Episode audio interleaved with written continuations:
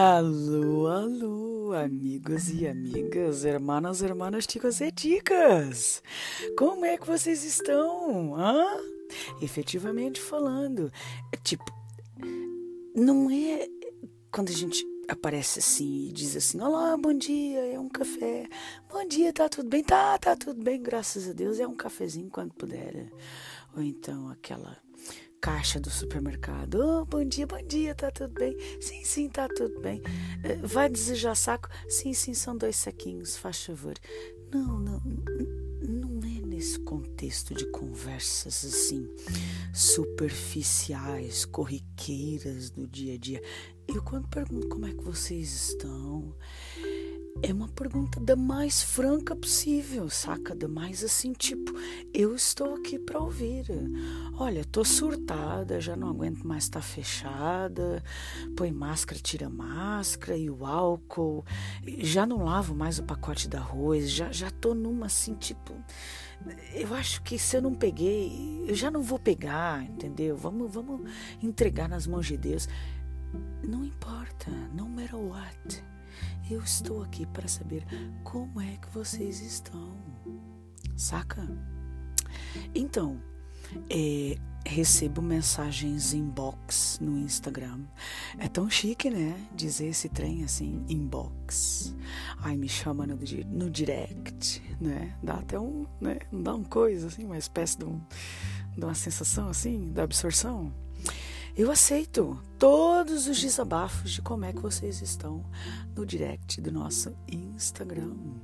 Ah, não segue a gente no Instagram? Ah, ah, arroba falem.menos, arroba falem.menos. É lá que nós estamos, é lá onde eu costumo anunciar previamente qual é o nosso próximo podcast, do que é que nós vamos falar, quem é que eu vou trazer é tudo lá, entendeu? É tipo, lá naquele point, lá é o spot, assim, onde efetivamente é, acontecem as coisas, entendeu? Então dá uma pausa aqui nesse podcast, passa lá, arroba Fala em Menos, dá um like, dá uma sugestão. Olha, eu gostaria que você falasse de tal coisa, porque é uma coisa que me intriga, entendeu? E então a gente vai fazer o possível para trazer este tema para o nosso Falem Menos. Pois é, meus amigos, esse podcast de hoje, na verdade, vai ser uma continuação do nosso primeiro podcast. Não é sensacional? Ah, eu acho, assim, bastante. No nosso primeiro podcast, eu falei com a Ana Sofia Cavaco, é, uma grande amiga que é psicóloga, um, falamos sobre autismo. E então, nesse podcast, a nossa Ana Sofia Cavaco citou uma grande amiga, que foi daí que foi tipo o clique, o acompanhamento de uma criança com autismo mais de perto, digamos assim. Ana Sofia citou a Teresa, a Teresa que é a mamã do Simão. E e tivemos assim muita pena da Teresa não estar participando conosco, porque é muito importante que a mãe de uma criança autista também tenha voz, também tenha um espaço para dizer, olha, eu me senti assim, Uh, eu fiquei confusa, eu fiquei com medo, uh, eu fiquei receosa por causa dos vizinhos, por causa da família, por causa da escola. Essa mãe tem que ter um espaço para falar. Isso tudo quer dizer o quê? Chamei novamente a Ana Sofia Cavaco com a sua amiga Teresa. A Teresa vai estar aqui conosco. Nós vamos falar sobre autismo e nós vamos falar com a mamã de uma criança autista. Tá curioso, curiosa para saber o que, é que a Teresa tem para nos contar? Eu também tô, tô e tô bastante. Então, daqui a pouquinho eu volto para falar um pouco sobre a Ana Sofia Cavaco, um pouco sobre a Teresa Tamissa, creio que seja assim que, que, que se pronuncie, que é a mamã do Simão. Eu já venho para dar assim um uma prévia sobre elas, sobre a vida delas, sobre o caminho pelos quais elas vêm trilhando, vêm percorrendo. E, e depois as duas vão estar aqui e vamos falar as três sobre este tema. Muito obrigada por nos acompanhar, muito obrigada por estar aqui, muito obrigada por seguir-nos no Instagram, muito obrigada por cada like, cada comentário, significa muito para mim. Até já!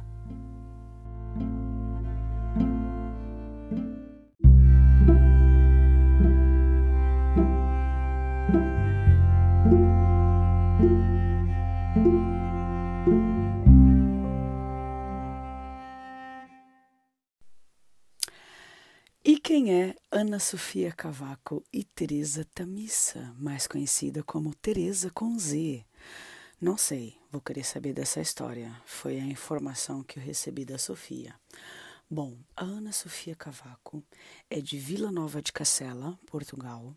Foi professora, hipoterapeuta e tratadora do Centro Hípico El Shaddai, em Elvas. Foi técnica de hipoterapia do Centro Hípico em São Brás do Portel é formada em psicologia e está aí com um mestrado também dentro da área da psicologia em andamento.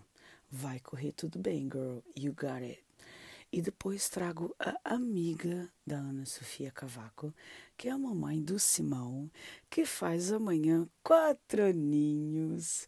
Meus parabéns, meu amor, que faças muitos, assim com muitos momentos alegres e felizes, com muitas conquistas. You got this, boy. I know you got this. Bem, e a Teresa Tamissa tem 31 anos, é natural de Altura, Castro Marim, Portugal como eu disse, é a mamã do Simão, que foi diagnosticado com autismo. Nós já vamos falar com ela e vamos tentar compreender como é que todos os caminhos levaram a esse diagnóstico. Uh, a Teresa estudou yoga para grávidas e yoga pós-parto. Também estudou o método Baby Fusion é, e estudou também Mindfulness na escola Yoga Family em Portugal. É preciso uh, referir que eu vivo em Portugal, eu vivo em Portugal. Os meus convidados podem ser de Portugal, de Londres, do Brasil, África, uh, enfim. Como nós vamos falar também do sistema educacional, do sistema de inclusão para crianças autistas ou com alguma outra patologia diagnosticada, é, é preciso enquadrar isso tudo num contexto aqui em Portugal. O que não deixa de ser válido, o que essa mãe vai dizer hoje, é óbvio que vale para todas as mães, todos os pais, todos os avós, todos os amigos. É, isso é sempre válido em todas as ocasiões. Portanto, eu tenho aqui essas duas pérolazinhas para darmos continuidade a esse tema do autismo, uh, vamos tentar saber da Teresa coisas como período de gestação, o que é que levou a Teresa a procurar um especialista, quais foram os sinais que a Teresa observou no Simão. Vamos tentar saber da Sofia, que é a nossa psicóloga. É, vamos tentar saber, a partir do momento que uma criança é diagnosticada com o autismo é como que é essa articulação, essa mobilização de todos os profissionais? Existe alguma articulação com a escola? Trabalham todos em conjunto? Uh, não trabalham, é cada um por si, fé em Deus. Uh, vamos tentar saber das vitórias e conquistas que o nosso Simão obteve. É, porque assim, reparem, tão necessário esse tipo de conversa com essas mães, porque a gente pensa que uma criança que diz assim: Mãe, eu não quero dormir, eu quero continuar vendo televisão, é uma coisa que pode ser normal e corriqueira para 99% dos pais. Uh, mas existem mamãs e papás que estão desejando ouvir essa frase uh, porque vem de uma criança que tem alguma dificuldade em falar. Ou seja, o que para alguns pais é uma, é uma chatice, é um aborrecimento, é, para algumas mamães e para alguns papais é uma vitória tremenda.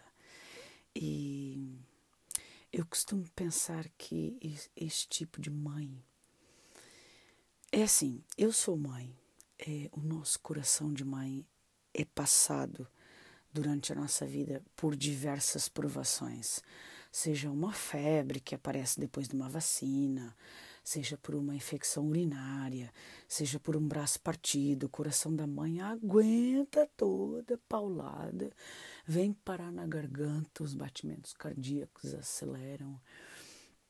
Mas mamães como a Teresa e, e como outras mães que estão na, na mesma situação que a Teresa, são mães que têm uma força sobrenatural. Nós somos mães e elas são super, super mamães. Sem sombra de dúvidas. A gente não, nunca na vida podemos pôr isso em causa, porque passam por desafios, passam por provações, é tudo a dobrar, é tudo a dobrar. E estou assim muito ansiosa de poder falar com a nossa mamãe do Simão, a Teresa, e com a Ana Sofia Cavaco. É elas que chegam aqui já a seguir a nossa vinheta. Fiquem à vontade. Eu espero que essa conversa seja esclarecedora e se não for, se ainda surgir alguma dúvida, por favor, mande uma mensagem no privado do nosso Instagram.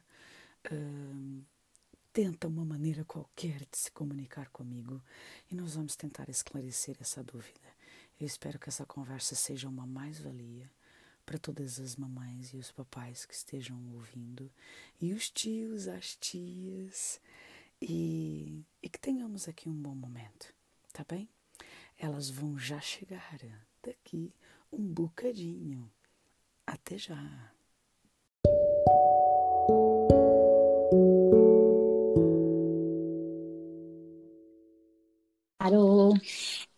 Olá, meu amor, boa noite. Boa noite. Então, querida, como é que vocês. Eu estava falando com vocês ainda há pouco, estava ouvindo assim, umas panelas, assim, de. Ah, estávamos na cozinha. Ai, tão bom. Tão bom. Duas amigas na cozinha. Ai, tão bom, tão bom. E então, sempre conseguimos trazer a nossa Teresa. É verdade, sempre conseguimos trazer a nossa Teresa foi mencionada no nosso primeiro podcast. Foi. É, foi tão mencionada por diversas vezes, a nossa Teresa e o nosso Simão. E, e, fico feliz que tenha dado tudo certo, que ela tenha aceitado assim essa proposta de vir falar conosco. Estou mesmo muito, muito feliz. Olha, mais estou eu, porque estou mesmo com o um sorriso de um lado ao outro. E aí, a Teresa está aqui, yes! Muito, muito legal mesmo, estou mesmo muito feliz. É, diz uma coisa, querida.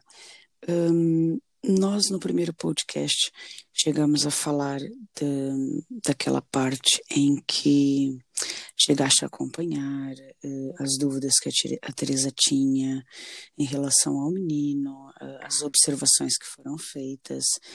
É, antes de chamarmos a Teresa, eu a Teresa já está aqui ao meu lado, a ouvir mais ou menos. Mais ou menos, aí, a ouvir a conversa. Eu queria, eu queria saber de ti, assim, como, como profissional e como amiga, uh, como é que dentro, de, dentro do coração, podemos colocar assim, uh, consegues ter esse discernimento e, e separar o lado profissional do lado afetivo e dizer assim claramente não, olha, tem aqui qualquer coisa, tens mesmo que procurar. Não te vejo assim numa posição um bocadinho difícil? Ou o que é que achas? Uh, foi difícil, foi, foi uma tarde ela convidou-me para ir vir cá a casa e estávamos falando das nossas coisas e afins e ela, pronto, colocou essa dúvida que o Simão não falava e e eu disse: Olha, Teresa, pois se calhar o melhor é ires a um terapeuta da fala e assim ficas logo descansada, porque nunca nos passou pela cabeça, ou pelo menos a mim, que, que pudesse ser autismo, porque o, o Simão vinha ter com a gente, o Simão trazia o livrinho para a gente ler. Sim. Sim. Para mim foi complicado não, não me ter apercebido. Bom, sabia que era, não era normal ele com dois anos não, não dizer mamã, nem, nem papá, nem uau uau, nem quá quá. Tu pensas Havia... nisso, uh, do tipo, uh, como é que eu não me apercebi? Né? Eu, como, como, como já tive contato com, com crianças com diversas patologias, inclusive com autismo, chegaste a pensar assim por vezes, como é que uma pessoa tão próxima de mim e eu não me apercebi? Chegaste a pensar nisso? Todos os dias. A sério? Sério. É, é incrível, não é? É, é? Parece que foi uma falha. Eu entendo, eu entendo. Porque, assim, num contexto, num contexto de ambulatório, num contexto de, de, de, de sala de, de, tratamento qualquer, aquela criança que está sinalizada, está sinalizada, não é? Vamos, vamos observar qualquer coisa que já, já, já tem ali um, um alarme, um sinal. Agora, Exato. uma criança próxima de nós, do, do, nosso convívio, passar assim, batido, não é? E não não termos esse olhar clínico também sobre uma criança próxima. Não, porque eu estava eu estava mesmo convencida que era mesmo um atraso na linguagem, porque via-se que ele queria falar, estás a perceber? Ou, queria se expressar de alguma maneira. Exatamente, ia, ia, nos, usava-nos, né? Uhum. Para, para, para alcançar a água, Pronto, parecia mesmo que era preguiça não querer falar, estás a ver? Por isso Sim. é que eu disse: Olha, Teresa, vai uma terapeuta da fala, tipo. Sim. E assim temos a certeza de que é, é preguiça do menino. Sim. Exato. Até e a Teresa já está connosco na conversa. Mandei o convite para ela agora. Peraí, peraí. Estou a entrar. Tana, tana. Teresa com Z. Teresa com Z. agora pus-me com S. Mais conhecida como Teresa com Z. Eu não, eu não sei. Exatamente. Eu não sei que história é essa de Teresa com Z, porque eu recebi aqui o nome dela com S, né? Então, assim. É verdade, ela estava dizer isso. Estou assim, super curiosa é saber. Só, do... É só para ser do contra. Ah, tá bem. Então, mas é com Z ou é com S? Agora fiquei confusa. É com S, é com S. É com S, tá bem. É porque as Teresas, normalmente a Teresa do Brasil, made in Brasil, é com Z. É, quase todas são com Z. E então eu perguntei algumas coisas sobre ti, a, a Sofia, e a primeira coisa que ela escreveu foi Tereza, não sei o que, não sei o que, mais conhecida como Tereza com Z. e fiquei muito curiosa para saber sobre essa história da Tereza com Z. Olha, minha querida, bem-vinda. Eu estou assim, uhum. meu coração está arrebentando de tanta felicidade. É, por, por, por aceitares em, em, em falar é, sobre, sobre teu menino, sobre nosso Simão. Muitos parabéns já agora. Muitos parabéns, que eu sei que ele faz aniversário amanhã. Obrigada. É, e, e, e, nem toda mãe. É, eu conheço algumas mães de algumas crianças com, com, com outras patologias e com autismo também. E não é toda mãe, é incrível isso, mas eu, o que eu constato é, não é toda mãe que quer falar. Há muitas que têm ou medo, ou vergonha, ou não sei, tem diversos sentimentos que, são pesados e que não deveriam ser. E, e, e voltam-se para dentro da, da casca para dentro do ovo, não é? Por assim dizer, uh, se, se recusam a falar, não gostam de tocar no assunto. E quando a Sofia disse, ah, eu falei com a Teresa e ela aceitou, aí fiquei assim mesmo muito, muito feliz. Desde já, olha, o meu muito obrigada uh, por estares aqui. Obrigada mesmo, de coração. Eu é que agradeço pelo convite, tanto teu como da Sofia. E eu acho que é importante falarmos porque o meu objetivo não é esconder o autismo, é realmente normalizar. E normalizar é falando que conseguimos fazê-lo, não é? Não é Exato. escondendo ou tentando uh, disfarçar aquilo Exato. que está a acontecer. Sim. Eu acho que quanto mais há esse, esse, essa postura de, de se colocar dentro da casca, de esconder, é, mais estigmas vão se criando, mais desinformação vai se criando, não é? Um, pelo menos é, é, é, o que eu vejo, porque eu até no, primeiro, no nosso primeiro episódio, que foi só com a Sofia, nós chegamos a falar de, da mentalidade da população rural que, ai, toma o chá não sei de que, leva para o padre benzeira. E, e, isso tudo gera aqui um, uma bola de neve de, de desinformação e, e, não é suposto ser, né? A informação tem que estar eh, aberta e acessível ao mais número maior número de pessoas possíveis, né? As pessoas têm que perceber que não há cura para o autismo. Não há mesinhas, não há medicamentos, não há alimentação, não há nada que cure. E não é isso que nós procuramos. Nós procuramos que a sociedade aceite que isto é uma normalidade. Exato, exato.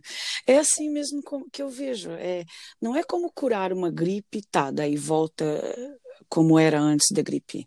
É, quando, quando nós falamos de autismo, que é uma característica de um ser humano, ele é assim. O universo dele é esse. Cabe a nós, que estamos ao redor deste ser humano, uh, incluí-lo na nossa realidade e, e, e, fazermos parte da realidade dele também, não é? Tentar mudar o que ele é não é? Não é uma patologia como se fosse uma gripe uma dor de barriga uma né? Não, não estamos a falar disso. Estamos a falar de uma pessoa que é como é e, e que merece ser integrada na, na, nossa sociedade como como qualquer outra pessoa não é? Exatamente Exato. Olha, Teresa, tem aqui algumas perguntas de mamãe também, porque eu também sou mãe. Tenho, uhum. tenho dois, eh, dois meninos, um, aliás, tenho uma menina e um menino. Uh, um dos meninos, acho que a Sofia já deve ter dito, também tem alguma também tem alguma dificuldade de, uh, de se expressar verbalmente falando não é alguma uhum. dificuldade na fala alguma dificuldade de socialização uh, que já vai sendo muito mais uh, vencida, por assim dizer, já não tem tanto uhum. essa barreira de socialização.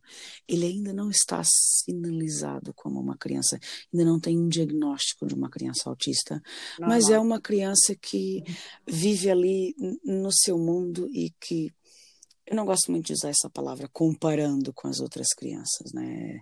Todos nós somos seres únicos, mas neste caso vou ter mesmo que usar. Comparando com as outras crianças, é uma criança diferente.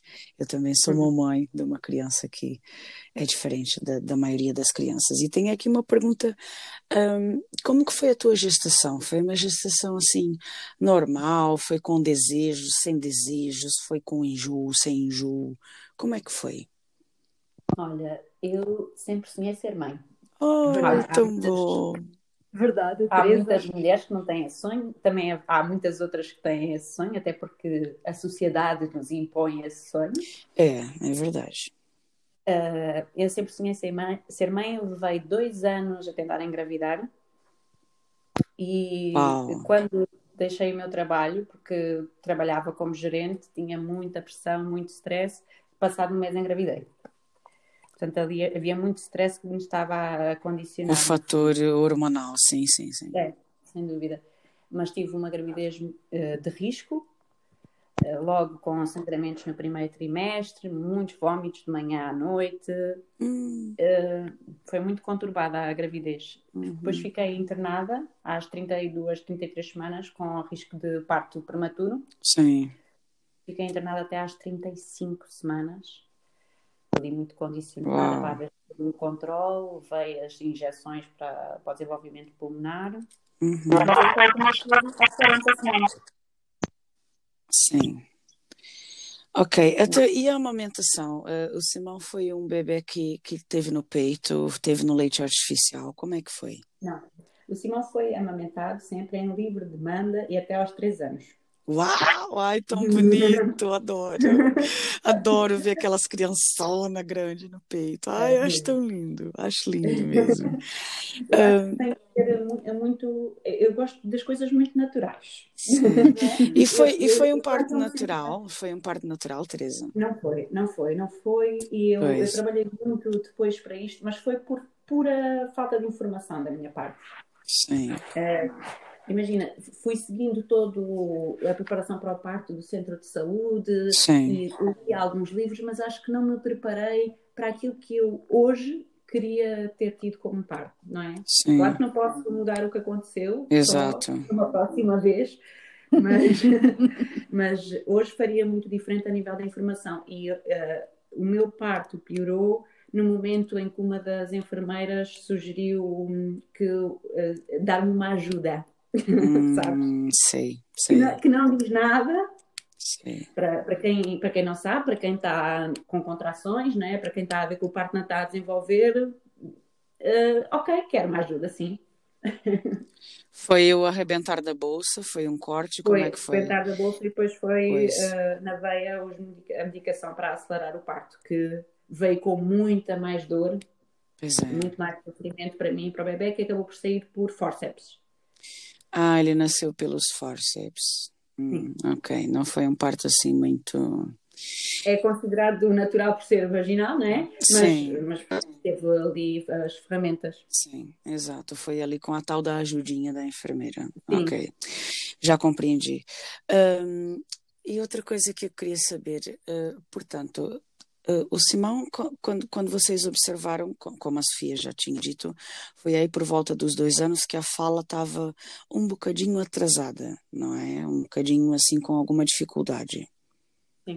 Eu sempre, quando Eu acho, eu acho, eu acho, uh, vocês estão muito próximas uma da outra. Vocês estão muito próximas uma da outra. Estou a ter aqui alguma interferência. Estava ouvindo a minha voz de volta. Eu, quando eh, resolvi ser mãe, pois, como te disse, foi quando eh, deixei de trabalhar. Então pensei, não, eu vou dedicar-me 100% a isto. Foi Exato. também na altura que eu lia muito, eu sempre eu gosto muito de ler, então sempre li Sim. muito e depois quando fiquei duas semanas internada, podes imaginar, foi tipo devorar livros. Devorar livros, exato. E, e foi aí que eu tive o meu primeiro contacto com a pedagogia Montessori. E, e foi sempre uma grande inspiração para mim. Sou completamente apaixonada e então resolvi que iria ficar em casa com o meu filho até ele ir para a escola com seis anos, entrar para o primeiro ano. Sim, E eh, fiz sempre muita estimulação, eh, trabalhávamos muito com ele. Ele, com nove meses, começou a andar e tudo, tudo ok. Eh, só que eu notava que ele, ele dizia mamãe e dizia papá, mas ele não dizia mais nada. Nós tínhamos uma cadela, ele não fazia a mão, ele ouvia músicas, mas não, não repetia qualquer som, não é? sim, Claro que com nove meses também não estás à espera que ele fale, mas eh, Pois é. que balbuciar qualquer coisa, tentar Uhum. imitar algum som, tentar imitar algum som. E eu notava que isso não estava a acontecer. Mas quis sempre respeitar, quis sempre respeitar o tempo dele e, e perceber que cada criança tem o seu tempo de desenvolvimento. Oi, estou a ouvi-la agora muito distante. Estou a perder a Teresa. Não estás, não. Ela foi. Teresa? Deixei de ouvir. Uma afastada, isto estamos a tentar estar Agora voltou, voltou Teresa. Sim, E aos 18 meses foi quando eu pensei, não, aqui eh, se até aos 18 meses não está a haver um desenvolvimento, alguma coisa aqui não está a haver certo. Exato. ele tem intenção comunicativa, mas no entanto não a está a fazer. Sim, E, e então foi aí que eu comecei a tentar falar com algumas pessoas, a pesquisar na net, que não, não aconselho a ninguém, não é bom. Ai, terrível, mas a, a gente tem esse costume, não é? Vamos ao, ao- tio Google e aparecem as coisas mais bizarras que tem lá. Tá tudo lá, né? É terrível. Qualquer pessoa que neste momento digite no Google criança com 18 meses ou um, ou um ano e meio, dois anos que não fala, o autismo vai aparecer. Sim, sim. É O autismo vai aparecer. Foi aí que comecei a ficar. Será, será que é possível? E depois começas a ver, ok, o autismo. Há aquelas coisas no Google, no YouTube, em todo lado a dizer quais os primeiros sinais de autismo, não é? Sim, E eu comecei a ver, pá, mas o Simão está sempre, não faz uma brincadeira normal com os carros, por exemplo, Sim. eu gosto de fazer com os carros e enfileirava. Ele virava a bicicleta, que tinha a bicicleta de bebê, eh, virava e, e girava a roda. não é? uhum. As coisas começaram a, a encaixar demasiado. Eram muitos sinais, não é? E, e, e, pronto, não foi só propriamente a fala, porque a fala eu estava mesmo, como havia uma intenção comunicativa, eu estava mesmo na esperança que houvesse ali um desenvolvimento sempre atenta, para Sim. não deixar que, que ele ficasse muito atrasado, respeitando a criança e o seu desenvolvimento. Exato. Mas, mas, mas mantendo-me atenta. Mas foram os outros sinais que, que estavam a surgir que fizeram assim: não, isto não é só um atraso de desenvolvimento. E comecei a tentar, junto da Sofia e junto de depois de outros profissionais que eu fui conhecendo, perceber o que é que se passava. Uhum. Então, e essa. Hum, portanto, ele deve ter. É assim, eu, eu, digo também um pouco por experiência própria, porque uma das primeiras coisas que fazem é o exame de audiometria, que é para ver se a criança é. ouve bem, não é? é? Uma criança que não fala pode ter algum problema da audição. Uh, depois, de, depois de despistado esses, esses exames primários, assim, uh, no dia, no dia em que uh, ouviste de, de, um profissional que, que, era muito provável que o Simão fosse uma criança autista, o que é que sentiu neste momento, Teresa?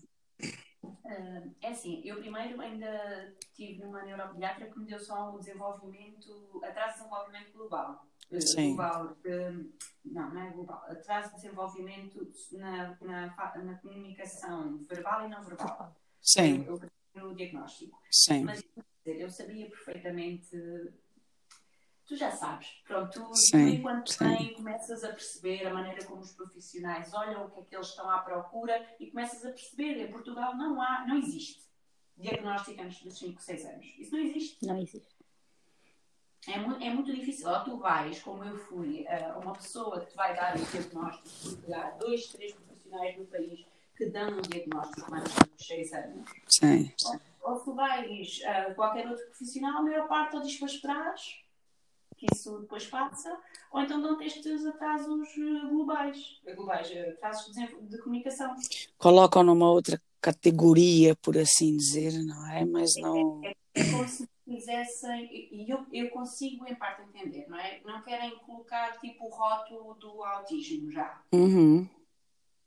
Mas, mas a verdade é que todos os estudos apontam que se ali entre os 3 e os 6 anos que há ainda um desenvolvimento cerebral e uma neuroplasticidade grande, houver efetivamente terapia e, um, um apoio, há uma maior probabilidade de haver um desenvolvimento.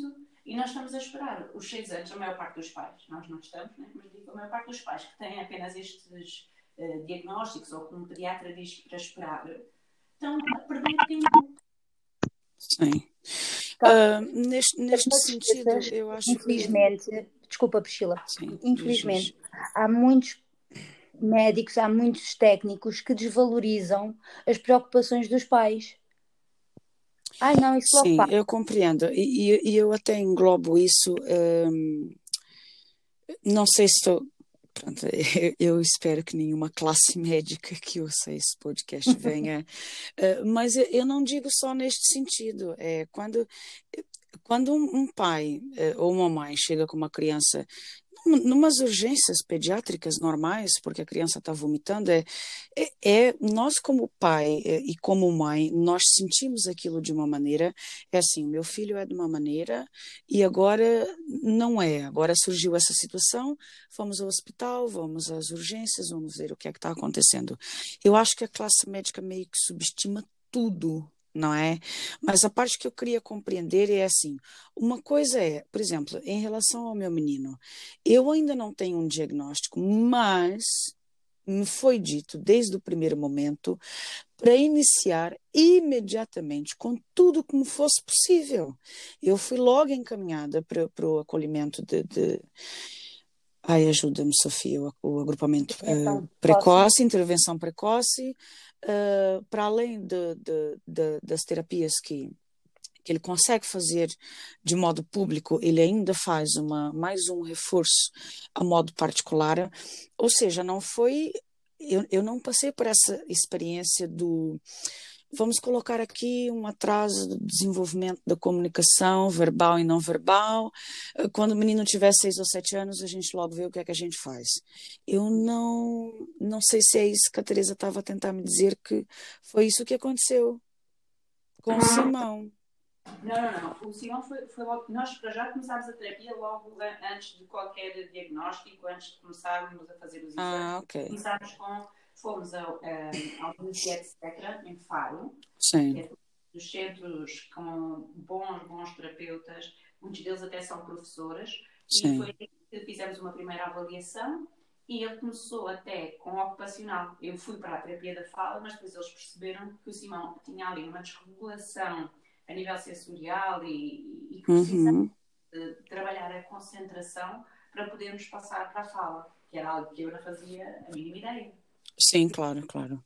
Então, então logo aí comecei ah, na base, na base, porque antes de qualquer eh, diagnóstico é realmente importante se tu tiveres este- esta base nas terapias. Ainda bem, sim. As terapias privadas, não é? Pois é, aí é que está. Aí é que está o problema. E, e são, é- assim, eu não sei, depende da situação econômica de cada um, mas eu digo por mim, eh, se nós formos pagar eh, para uma criança uma, uma terapia da fala, nem que seja duas vezes por semana, terapia ocupacional três vezes por semana, é muito pesado economicamente. É, estamos falando de valores assim que fogem a um orçamento de um casal com um filho que esteja pagando aluguel e, e que esteja Pronto, é, são valores assim um pouco fora do contexto, não é?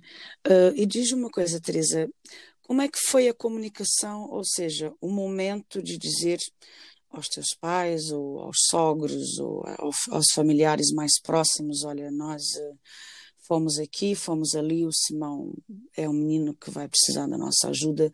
Como é que foi essa comunicação com os familiares, Teresa? Assim, eh, eu comecei, a, eu, eu fui sempre partilhando aquilo que eu que eu estava a sentir que estava a acontecer. À medida que ia pesquisando mais e que ia lendo mais sobre isso, fui sempre partilhando, até por, para tentar perceber o background familiar, principalmente Exato. Do meu marido. E foi começámos a perceber que havia, da parte da família do meu marido, alguns sinais já de, de autismo Sim. eh, do- da- na parte, na- nessa parte da família. E então, eh, pronto, a, a minha sogra depois foi também relembrando coisas da infância dela e até relembrando outras coisas da infância do meu marido. E, e foi percebendo que realmente, epá, como é que nós não percebemos isto? Eram outros anos, não é? Anos 90, nós falávamos. Sim, sim, sim, sim, com certeza.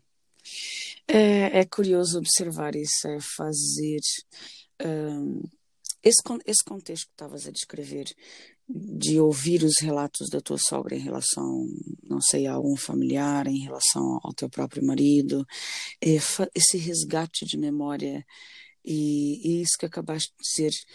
Hum, talvez aquela prima minha pudesse ser, mas eh, Pois, agora pensando assim por esse lado, aquele tio meu, é, é muito, é muito curioso observar que naquela altura não se falava, não, não haviam profissionais qualificados eh, para essa área e era tudo muito obscuro, não é?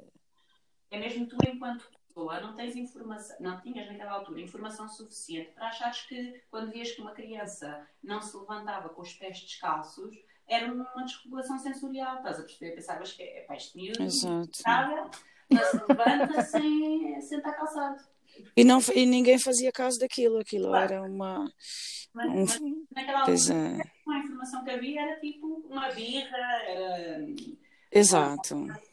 Para chamar a atenção, era. aquela- Eu fico pensando em, em quantos casos eh, não diagnosticados é que não há, em quantos. eh, eu uma vez ouvi um. Acho que até cheguei a mencionar isso num- no nosso primeiro podcast, que foi só com a Sofia.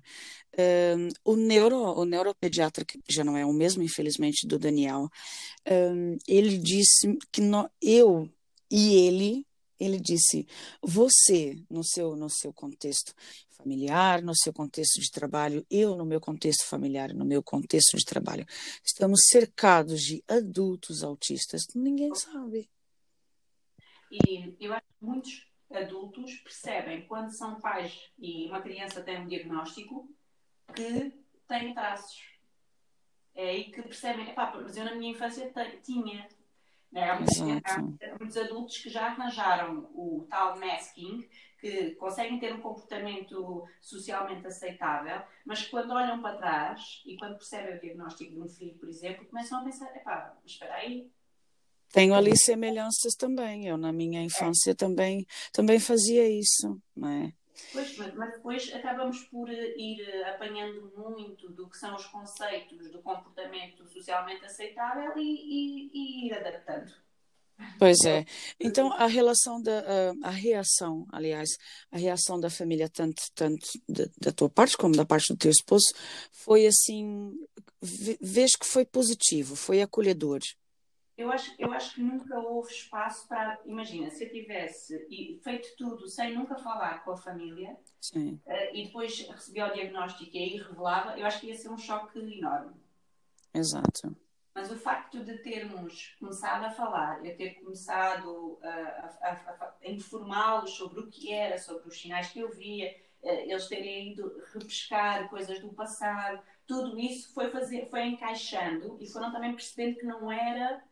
Porque as pessoas, quando ouvem autismo, Uh, uh, o autismo é um espectro muito grande, mas normalmente as pessoas pensam no, nos casos mais, mais graves, mais severos. Coisa, mais severos, sim. Exatamente, sim. até porque muitas das vezes eh, nos mídias e nos filmes são sempre hum, colocados de uma forma muito agressiva. Sim, escrevem os piores cenários, não é?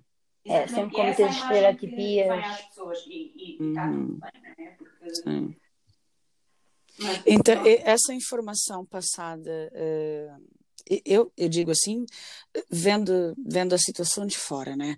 Uh, como, como a Teresa me informou passo a passo, olha, agora vamos aqui a essa médica, vamos a essa terapeuta, semana que vem vamos começar. Como esse passo a passo foi informado desde o princípio, uh, acabou que foi o que criou uma unção maior em volta disso, né? Uma união familiar maior, né? Houve tempo para todos, todos digerirmos Uhum. Claro que não estava a dizer que o momento da confirmação né, é sempre um choque, né? Acho que nós estamos sempre à espera que depois nos digam assim, não, afinal isto Sim. É... Ficamos à espera, é verdade. Há, há sempre, é, e é verdade, estamos sempre à espera que alguém nos possa tirar esse peso de cima dos ombros. Sim.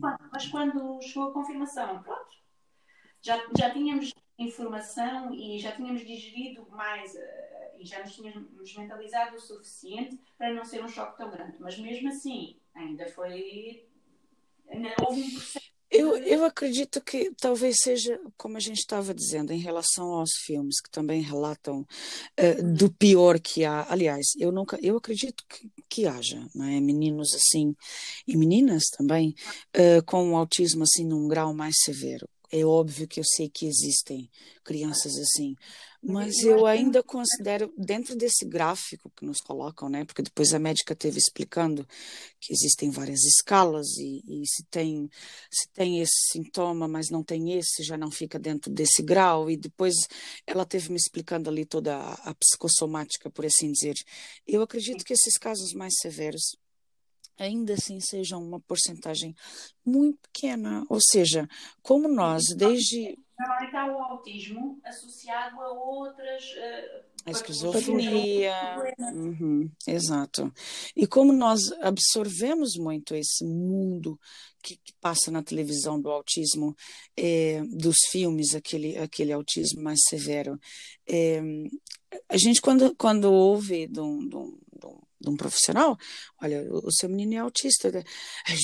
aquele choque, aquela coisa, como se, como se a gente estivesse recebendo uma sentença de morte. Como se a gente estivesse recebendo, olha, daqui seis meses o seu menino sabe, fica aquela coisa pesada e não, eu, eu ainda não vejo, é assim, eu posso ser muito, posso ter aqui um filtro muito cor-de-rosa perante este assunto e eu peço desculpa se estou tendo, mas eu não vejo como uma patologia. Patologia, no meu conceito, até pela, pela, pela minha profissão também, que a Sofia também já teve, é uma patologia, eu, eu associo muito patologia à palavra uma doença. Ok? Eu não sei, não sei se dentro da vossa cabeça também essas duas palavras andam juntas. Dentro da minha, sim. Um, eu acho que não, não, não deve ser pesado, não deve ser aquela coisa, não é como a gente até se refere, ai, um peso nos meus ombros, eu agora tenho aqui qualquer coisa, porque isso tudo uh, vem de tudo que nos foi passado, que é o autismo, e é uma patologia, e temos que tratar, e temos que curar, temos que ver tudo bem, nós temos que intervir, claro, temos que ajudar a criança uh, para o bem dela, não é? Para falar com mais desenvoltura, para ter uma, uma socialização uh, com os amiguinhos, né, em contexto de escola, com a família, tudo bem, a gente compreende isso tudo. Mas eu não vejo como uma patologia, eu não vejo como se fosse um diagnóstico assim do fim do mundo, como pintam. Uh, penso da mesma forma. Para mim, o autismo, para já, é considerado uma deficiência. E, e, para mim está tudo certo. As pessoas, às vezes, quando. Ah, mas a deficiência parece que soa mal. Não, não, não soa mal. As pessoas é que têm que começar Exato. a o, o que é que. É, a definição é esta: não é considerada uma patologia, porque não é considerada uma doença, não tem cura. Ponto final. Exato. Aceitar e dar as ferramentas. Dar as condições. E agora estou ouvir tudo enrolado outra vez. Nós continuamos a mesma Mas agora Ui, agora perdi a Teresa. E agora? Ah, agora estou agora ouvindo bem. Uh, temos que começar a, a, perceber que é uma deficiência Sim. que uma em cada 60 crianças é diagnosticada com, com, com, com, esta, com esta deficiência e que precisamos de criar simplesmente uh, as ferramentas uh, que, que a sociedade precisa de lhes dar. Não é só, enquanto pais, da, darmos essa oferta. É também abrirmos espaço na sociedade para que eles sejam inseridos. Porque ouvimos falar muito sobre as escolas e como as escolas fazem o melhor para lhes dar oportunidades, mas não é dar as mesmas oportunidades que damos a qualquer criança. É, é que não é uma questão de igualdade, é uma questão de equidade. Sim, sem dúvida. Para, para que seja equilibrarmos as coisas para cada um deles, que são crianças sempre diferentes e é preciso ter esta noção. Exato. E, e podermos uh, oferecer-lhes isso para eles terem uma, uma vida mais normal possível o que é uma vida normal, né? Isso é um bocadinho. Pois é, o que é que é o normal, né? Isso é um contexto. Se nós formos falar aqui o que é que é uma vida normal, o que é que é um ser humano normal, quem é que pintou esse normal, né? Isso ainda ficávamos aqui até às três da manhã uh, a discutir o conceito do normal, que também é muito relativo, não é? Uh, partindo do princípio que somos seres humanos únicos, né? somos únicos. É diferenças, as nossas coisas. Exatamente, exatamente. E, eu acho que, olhando também em retrospectiva para a minha infância, também houve muitas coisas que eu fui, da minha personalidade, que eu fui mascarando para me inserir melhor nos grupos onde eu queria estar, nas pessoas com quem eu me dava. Pois é. E muitos de nós fazemos isto. É. E, e com eles não é diferente, eles vão aprendendo também, a, a, no fundo, a mascarar. Temos é que perceber até que ponto é que isto é saudável. Exato. Ora, aí está, porque a situação, depois tens a situação do autismo feminino. Muitas meninas ficam por diagnosticar, ah, e tal, é tímida. E então, como é tímida, é normal. Exato. E fica por, uh, por, por, diagnosticar essa situação. E, e, e como uma, há, como a Teresa disse, é uma em 60 crianças uh, são uma é diagnosticada, não é? Dos pais que vão atrás, não é? Porque há, há, muitos pais que não querem saber, que não querem, nem podem ouvir se querem um conselho do olha, se calhar era, era melhor vejo um profissional. Há muitos pais que, que entram numa redoma de negação. Uh, e que depois é, é muito pior para todos, não é?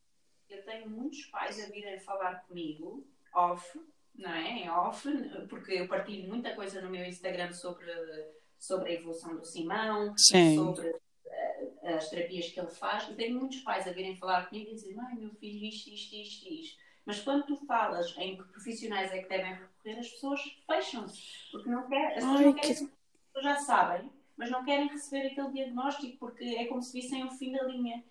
E para mim é importante fazer uma partilha, porque as pessoas, quando olham para o Simão, veem uma criança normal, eu estou a fazer aqui as aspas. Sim, outra vez o normal, né? Sim, sim, sim. Nós temos que mostrar, e eu acho que é importante os pais falarem, os pais mostrarem, porque não, não há que temer. O Simão é uma criança maravilhosa, super normal, com todas as particularidades dele. Sim, como ele é, ele é como ele é, né? E quanto mais depressa a gente aceitar isso e, e, e o ajudar. É, quanto mais depressa aceitares o diagnóstico, é isso mesmo. mais depressa vais começar a trabalhar a tua criança e... e, isso é que é fundamental. A gente percebe que tem que haver aquele tempo de luto de aceitação. Sim, há todo um processo, pena... mas não, isso não se pode um prolongar processo, muito. Não... Ora, aí está, porque aqui o tempo vai fazer toda a diferença. O tempo aqui é fundamental. Quanto mais depressa tu intervires, mais depressa ele vai conseguir verbalizar qualquer coisa. Exato. Então, e falando em verbalizar, é, Portanto, esse, esse processo, pelo que eu pude compreender, iniciou-se quando o Simão tinha dois anos. Ele amanhã vai fazer quatro. Quais são as, quais são as diferenças que, que a gente já consegue notar assim no Simão? Bem, o Simão uh, não usa uma comunicação. Uh, como é que eu posso dizer? Ele não, ele não, não usa a fala para comunicar. Sim. Posso dizer assim, ele, ele fala claramente, portanto, ele não tem qualquer problema em, em falar nem em ouvir, Uh, ele simplesmente não quer comunicar com as outras pessoas. Sim. O Simão tem uma tendência muito grande a, a comunicar-se em inglês. Sim. Uh, apesar de saber falar em português igualmente. Mas eu acho que ele percebe que não há tanta gente assim a falar em inglês por aqui, então se calhar é uma forma dele falar e não tem que falar com muita gente.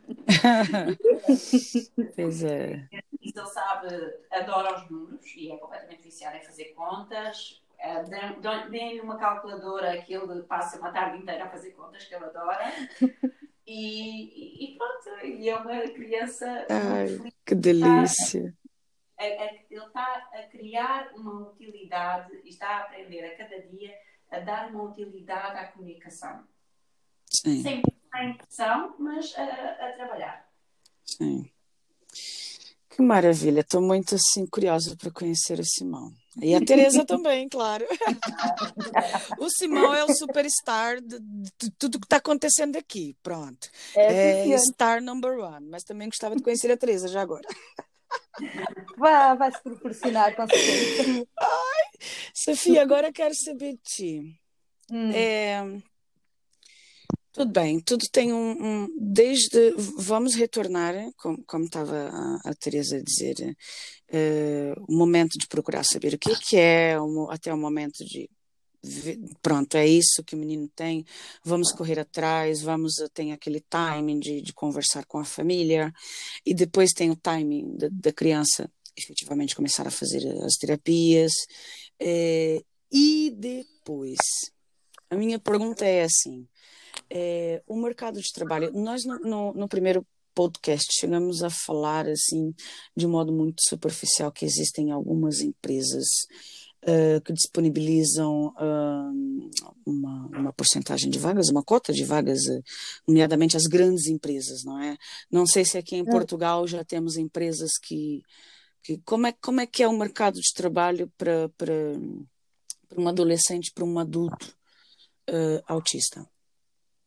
Pronto, então é assim, normalmente hum, isto funciona assim. Uh, antes da criança, aliás, tudo começa com a escola e quando a criança é sinalizada. Sim. Após a sinalização, é feito um trabalho com os pontos fortes dessa, dessa, dessa criança, do que é que ela realmente é capaz de fazer, o, o que é que ela mais gosta, e é a partir daí que se vai trabalhando a criança até acabar a dita escola. Hum, como é? Falta uma palavra, a escolaridade obrigatória. Estás a perceber?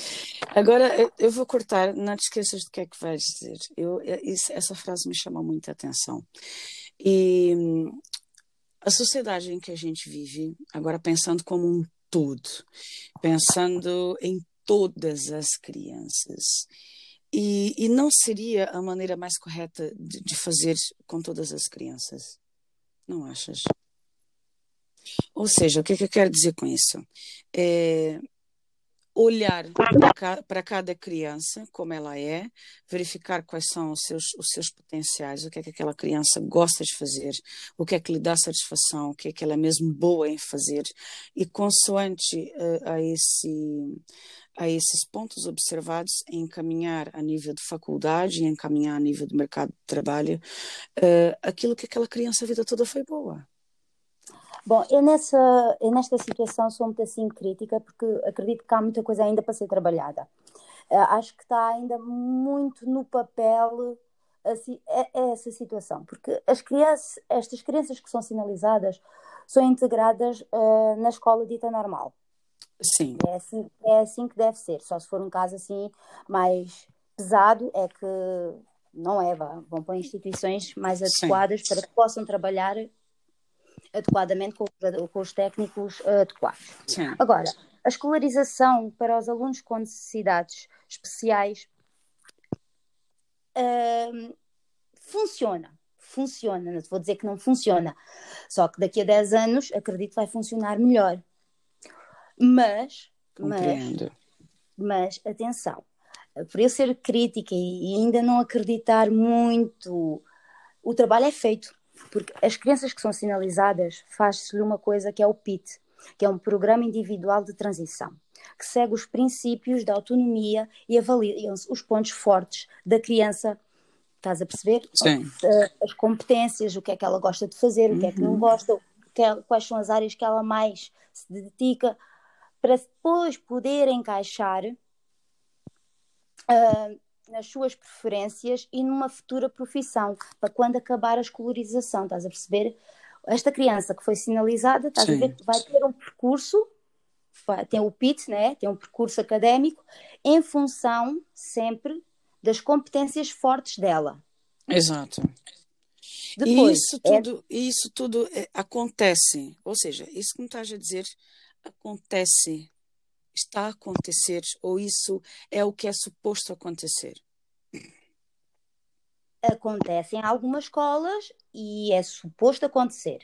Okay. Como te digo, eu sou muito, eu sou muito crítica okay. nesta situação. Porquê? Porque, vamos lá ver, a gente tem milhares e milhares de alunos. Sim. Imagina, numa C mais S, numa secundária, uhum. é impossível às vezes tu dares atenção, tens um professor, o ideal era teres um professor na sala de aula e um professor de ensino especial.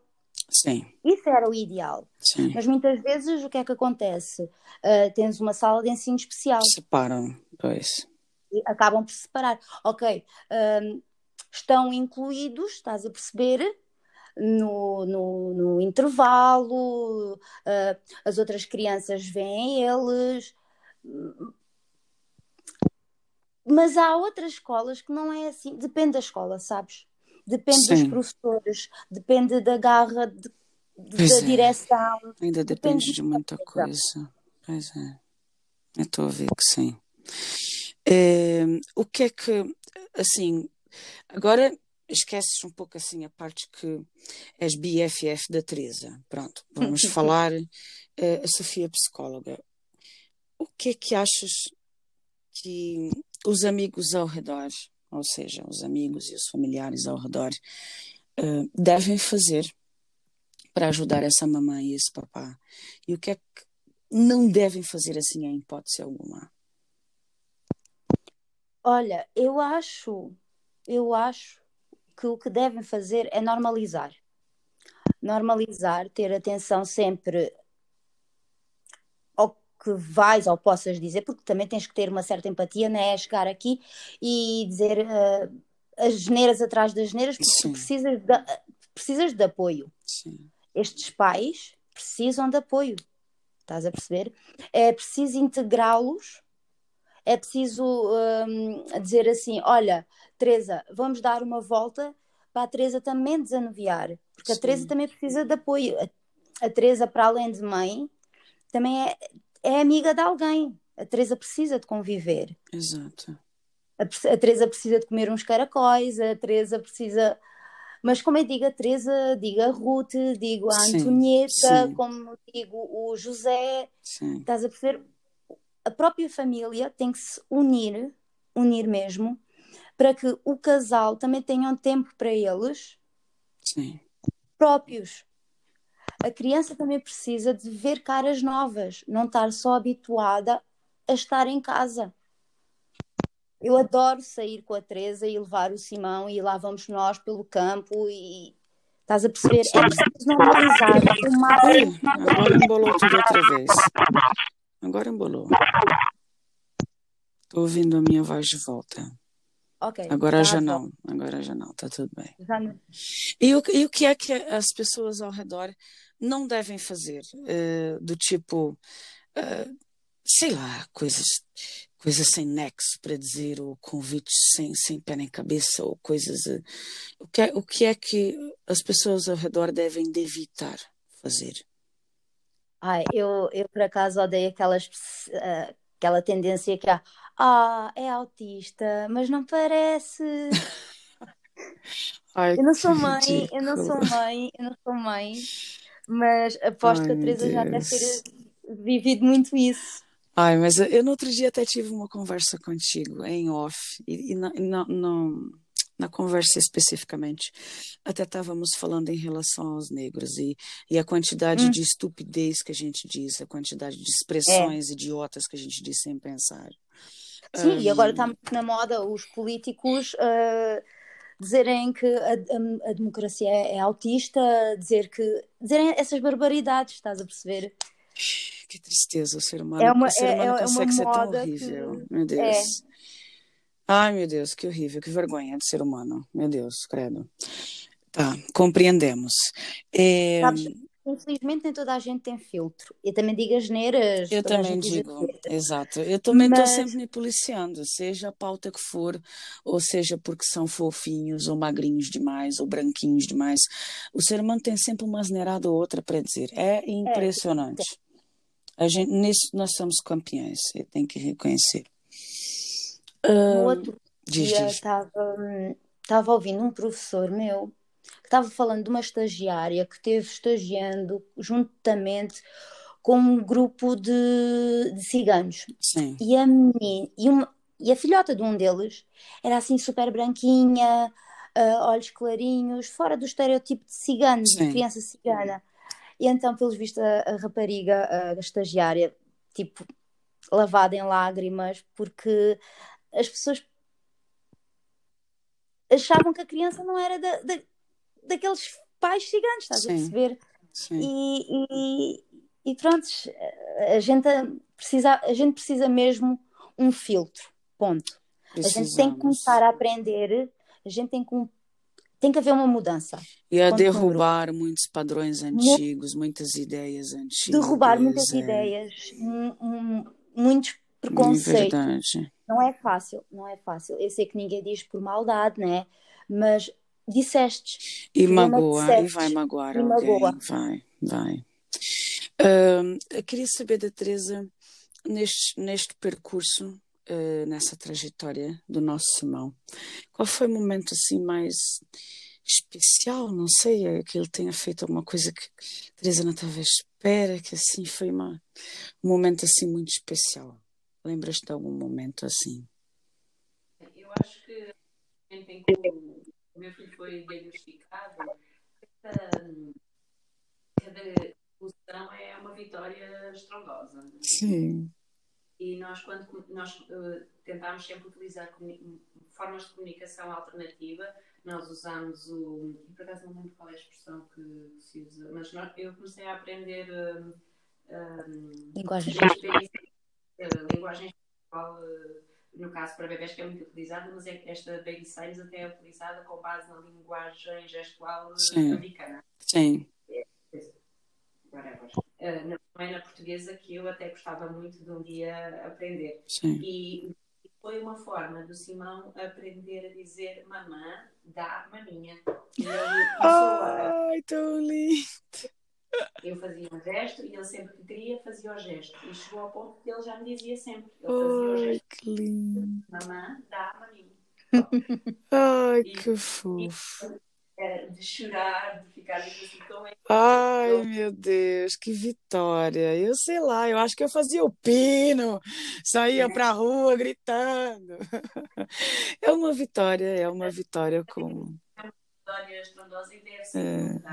Ele deve perceber o quão, o quão bom é ele é. é. É verdade. Olha, mesmo agora estávamos saltando e, e batendo palmas porque o Simão ia dar banho.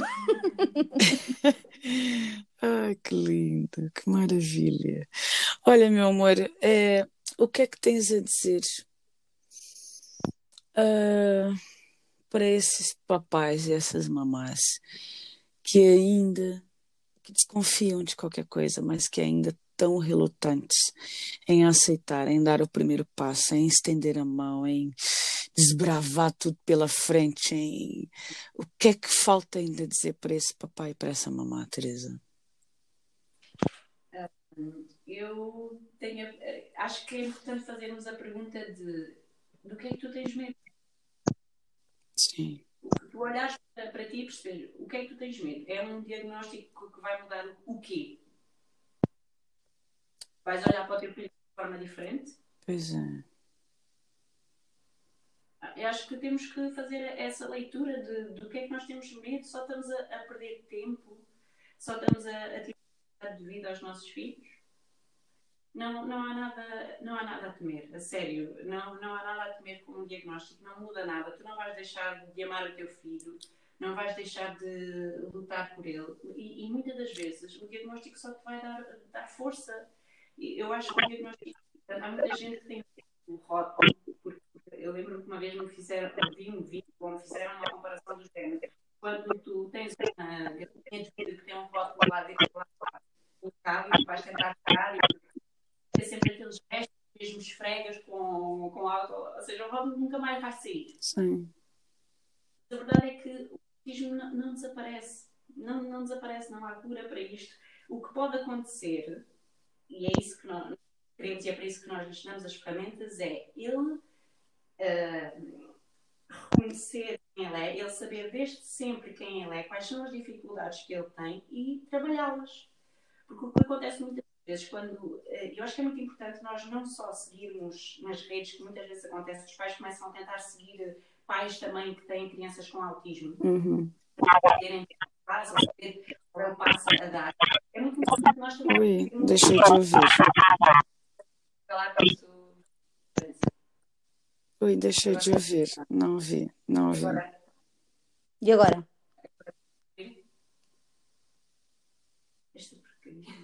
Sheila? Vais ter que repetir tudo outra vez, não quero saber. Ela repete, ela repete. Aquele, eu ouvia, eu ouvia, agora estou ouvindo a minha voz outra vez. Agora estou ouvindo a minha voz outra vez. Eu ouvi até aquela parte em, em que estavas a dizer a pais que começam a seguir nas redes sociais, uh, pais uh, que têm.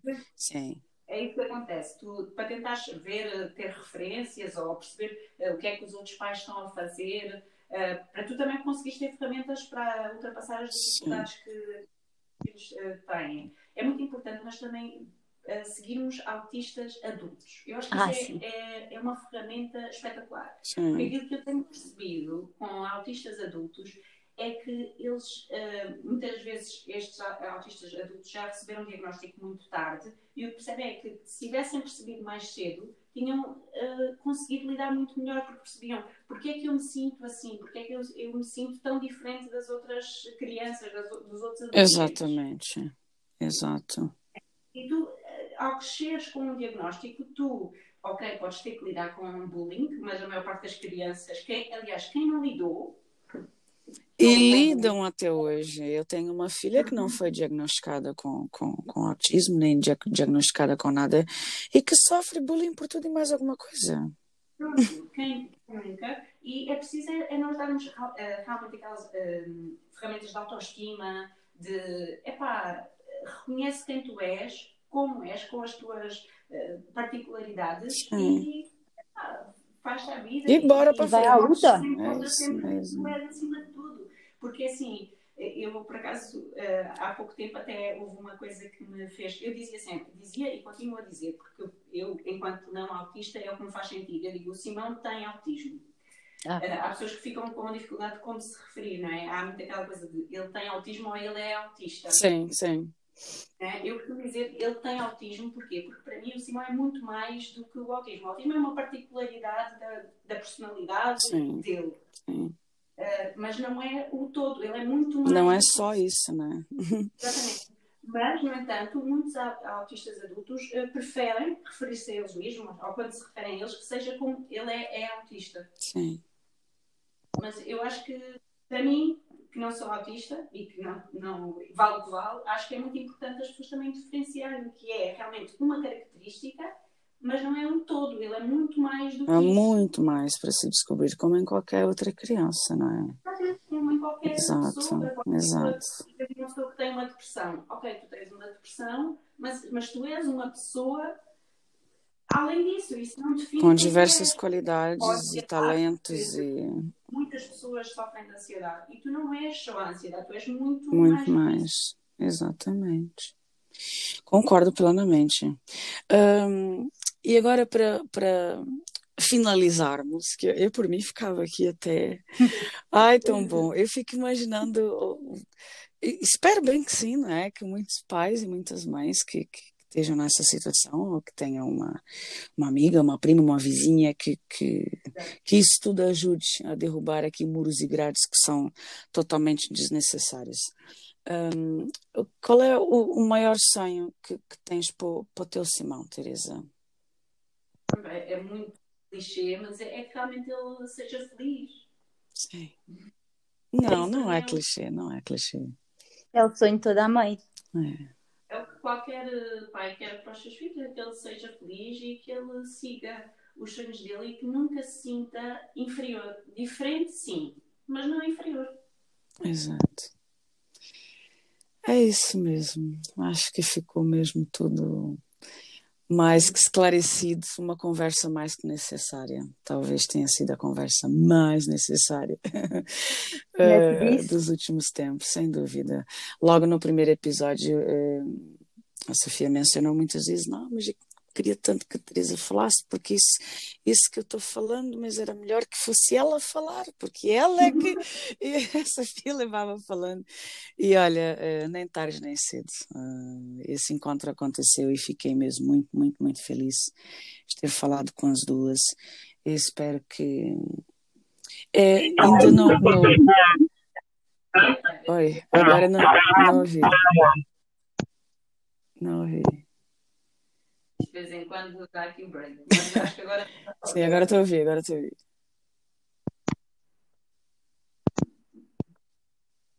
Agora estou a ouvir. Sim, então diz. Ah. e é isso, olha, meus amores, eu estou muito feliz mesmo por essa conversa ter acontecido. É, ainda no, no podcast anterior, a falar sobre um assunto qualquer dentro do tema. Um, eu falei e, e, volto a repetir que é uma coisa que eu acredito muito. Quanto mais a gente fala numa coisa que a partida era difícil para nós ou que nos trouxe algum algum trauma, alguma adversidade, alguma, algum desafio, quanto mais a gente fala, uh, menor vai ficando. Não é que vai ficando menos importante, é que a gente vai ficando maior perante a, a essa adversidade. Quanto mais vezes a gente toca nesse assunto, quanto mais vezes a gente fala, falamos com aquela mãe, depois falamos com a outra, depois publicamos alguma coisa e vamos ficando mais fortes perante é, essa adversidade e vamos transmitindo também essa força. E eu acho, eu acho, acho não, tenho certeza que é essa força que, que, que a Teresa tem como mãe, né, de estar 100% dedicada a, a ajudar o Simão, é, que vai inspirar, ao fim e ao cabo, as outras mães que estão, passando por isso, seja no princípio, seja ao meio do percurso. É, é essa força que vai transmitir a força mesmo. É magnífico, gostei muito. Obrigada por, por estares aqui. Obrigada. Eu é que agradeço por uh, realmente trazer este assunto à conversa e, e é isso, é normalizar aquilo que no fundo se está a tornar uma normalidade que estas e adultos e adolescentes não vão deixar de existir e é preciso normalizar, é preciso abrir caminho e, e, criar todo um sistema para que eles possam ter uma vida normal e, e feliz. E normal, vamos conseguir. Sim, claro. E, e vamos e conseguir. Eu, eu acredito que para conseguir essa, essa normalização, né, temos que nos mentalizar que tem que haver uma mudança de consciência. Tem que haver mudança tem que haver mudança nas nossas atitudes, tem que haver mudança nas nossas crenças, porque isto só vai mudar se nós conseguirmos trazer a diferença, a deficiência para a rua. E não é ficar a olhar, é perguntar: precisas de ajuda? É isso que vai fazer a diferença. Exato, sem dúvida nenhuma. É sermos primeiro a diferença que a gente quer ver, né? É, Exato. A partir de nós também. E tu também obrigada, minha querida, mais uma vez aqui, falando com me. Eu falo com tu. Olha, espero que vocês tenham aí a, a continuação de uma boa noite, batendo panela. Agora já não muito, que o Simão deve estar dormindo, né? Sim. Pronto, batendo qualquer coisa aí. Uh, obrigada as duas pelo, por essa conversa tão boa, tão proveitosa. E, Obrigada, E olha, quem, quem sabe, eu, eu vi aqui umas coisas na, nas mensagens de apresentação que eu preferi, ah. preferi não divulgar, mas eu, eu acredito que a gente ainda volta a conversar dentro de pouco tempo, talvez, não sei. Algo me diz. Algo me diz que sim, né? Eu, eu fui muito esperta, eu deixei logo, não, não, deixa eu salvar esse tema aqui para uma próxima, que fica, fica logo garantido. É, então é isso, fica no ar aí. Mas, ar. mas quando isso se concretizar, o convite já está feito. Portanto, pronto. Ai, que maravilha, que maravilha. E vou falar com todo gosto e toda alegria no meu coração. Obrigada, meus amores. Olha, uma noite fantástica e tudo de melhor para vocês. Obrigada e obrigada por este serãozinho. Obrigada, amor. Tchau. Beijinho.